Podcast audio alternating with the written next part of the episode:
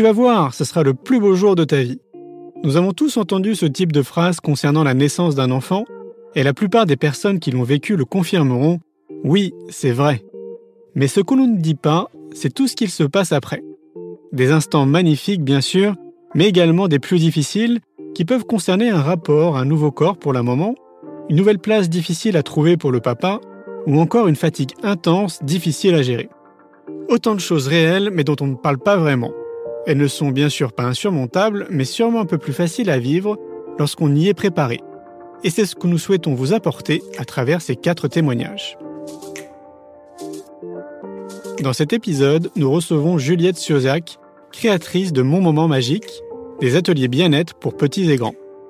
Fanny Vella, illustratrice de livres autour de l'enfance et de l'éducation. Éric Viard, fondateur de la société Biovie et éditeur de livres autour de la parentalité. Et enfin, Gilles Vaquier de la Baume, créateur du concept inédit L'atelier du futur papa et auteur de livres autour de la paternité. Deux mamans et deux papas pour quatre histoires différentes et inspirantes.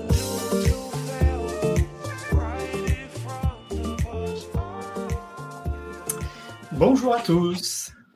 Bonjour. Bonjour. Bonjour. Bah, j'espère que vous allez bien.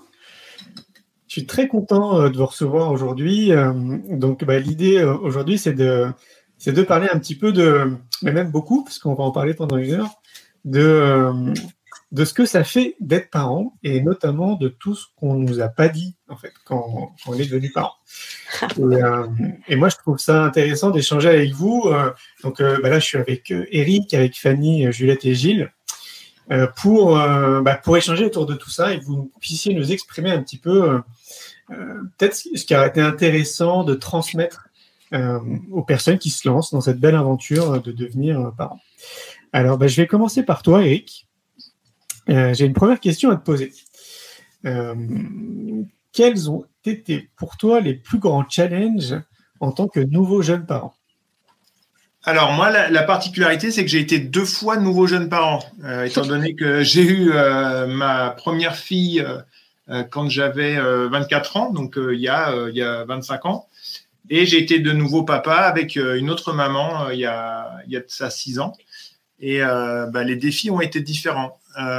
sur le, la, la, la, toute première naissance, enfin mon tout premier enfant, j'en ai quatre.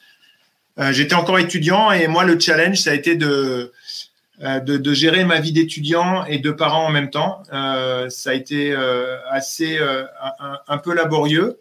par contre, je me rends compte avec le recul que j'ai eu une chance dans l'histoire, c'est que la mère de mes enfants étant médecin, elle m'avait largement expliqué tout ce qui est tout ce qui était autour de la naissance en fait.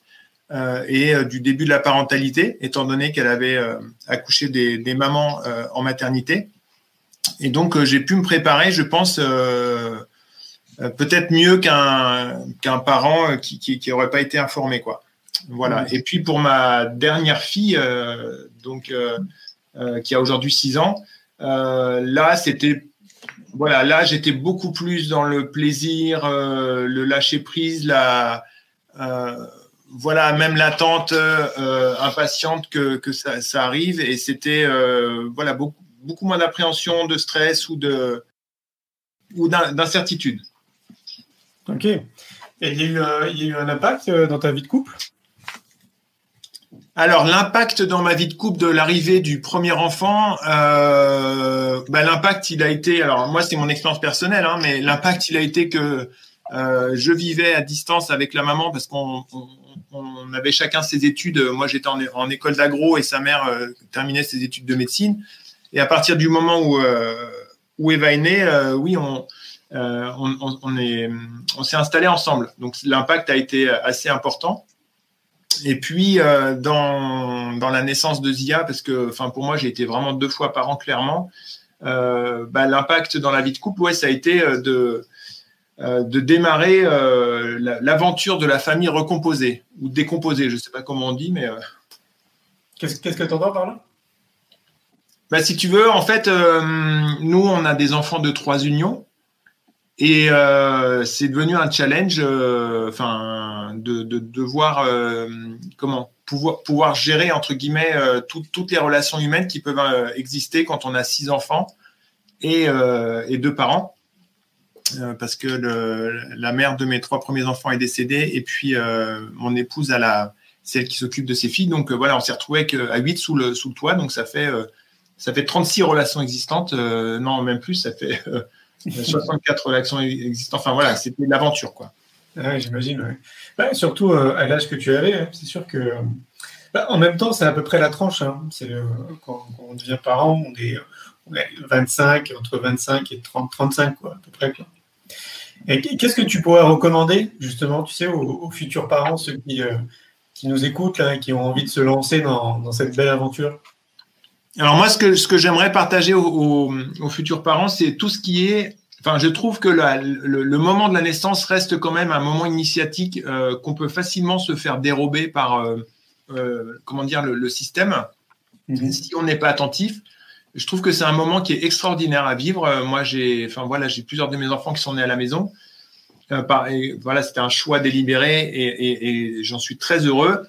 Et j'ai souvent fait des groupes de papa ou euh, dans des groupes autour de la naissance et euh, je me rends compte qu'en fait, euh, bah, les parents ont un peu une image d'épinal et en fait, souvent il y a la naissance, il y a une énorme préparation autour de la naissance et les parents pensent que la naissance c'est l'arrivée en fait, alors que c'est que le début finalement.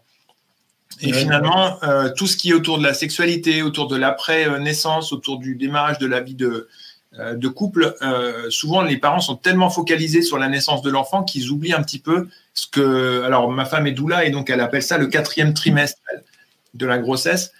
Et euh, voilà, je les invite vraiment à, explorer avec leur conjoint comment, enfin, cette place, cette place de quatrième trimestre et le, nouveau couple et la nouvelle entité, comment elle va pouvoir vivre après la naissance en tout cas. Ouais, c'est hyper intéressant, mais ça veut dire par là qu'il y a, tu penses qu'il y a des techniques, il y a des outils qu'on peut transmettre? Des techniques ou des outils, euh, je sais pas, c'est surtout, enfin, je te dis, c'est, en fait, il y a, beaucoup de, il y a énormément d'informations qui sont disponibles sur la, naissance, beaucoup plus qu'il y a 30 ans, euh, sur la naissance, l'accouchement et tout ça. Euh, après, sur, euh, par exemple, moi, j'ai beaucoup animé de groupes de papas qui, qui avaient fait des choix de naissance alternatives. Et par exemple, pour les pères, je trouve qu'il manque un peu de, matière. Donc, j'inviterais en particulier les papas parce que pendant toute la période de la grossesse, la maman, elle, est quand même beaucoup entourée. Euh, il y, a, un certain nombre de choses qui sont, qui sont prévues euh, au niveau social pour elle. par contre, les papas, ouais, moi, quand je faisais des groupes de papas, j'avais des questions effectivement qui étaient très basiques, mais que les hommes n'osaient pas forcément poser, quoi. Et euh, si s'il euh, y a des parents qui nous écoutent, euh, j'invite vraiment les papas à, essayer de se rapprocher d'un groupe de un groupe de parole. Hein. C'est pas c'est pas forcément thérapeutique, c'est surtout de l'échange entre hommes, parce qu'on a rarement dans la société l'occasion de pouvoir échanger entre hommes. Il n'y a plus il y a plus l'armée, ou alors si on fait partie d'un club de foot ou de rugby. Mais en tout cas, je trouve que c'est en tout cas moi j'ai apprécié de, de pouvoir avoir des échanges avec d'autres papas pendant la grossesse et ça m'a été très précieux quoi. Ouais, c'est bien de le dire, effectivement. C'était un sujet de discussion que j'avais pas plus tard qu'hier. Je trouvais qu'il n'y avait pas assez de, tu sais, de cercle d'hommes. Voilà. Assez de, ce qu'on appelle la masculinité sacrée, c'est tout ça, quoi, qui est très orienté autour des femmes, jusqu'à présent. Mm, mm. D'accord. Est-ce que ça a changé le, rapport avec toi? Ben moi, forcément, si tu veux, le, en étant papa assez tôt, euh, à l'âge de 24 ans, n'ayant pas fini ses études et tout, euh, j'ai euh, ouais, moi, j'ai eu une période de juxtaposition entre ma vie d'étudiant et ma vie de jeune parent. Et j'ai dû rapidement euh, voilà, quitter. Euh, enfin, ouais, j'ai dû me responsabiliser assez tôt, je trouve, moi, dans, dans, ma vie de jeune adulte. et donc, ça m'a ça m'a amené, oui, on, a forcément une responsabilité qui arrive et ça m'a amené à, me positionner, à me ben, explorer un petit peu ce que c'était que cette responsabilité de, devenir parent et euh, de, tout ce que ben, de tout ce, tout ce qui allait avec, l'alimentation, la santé, euh, l'éducation, enfin toutes les valeurs euh, autour de la, parentalité.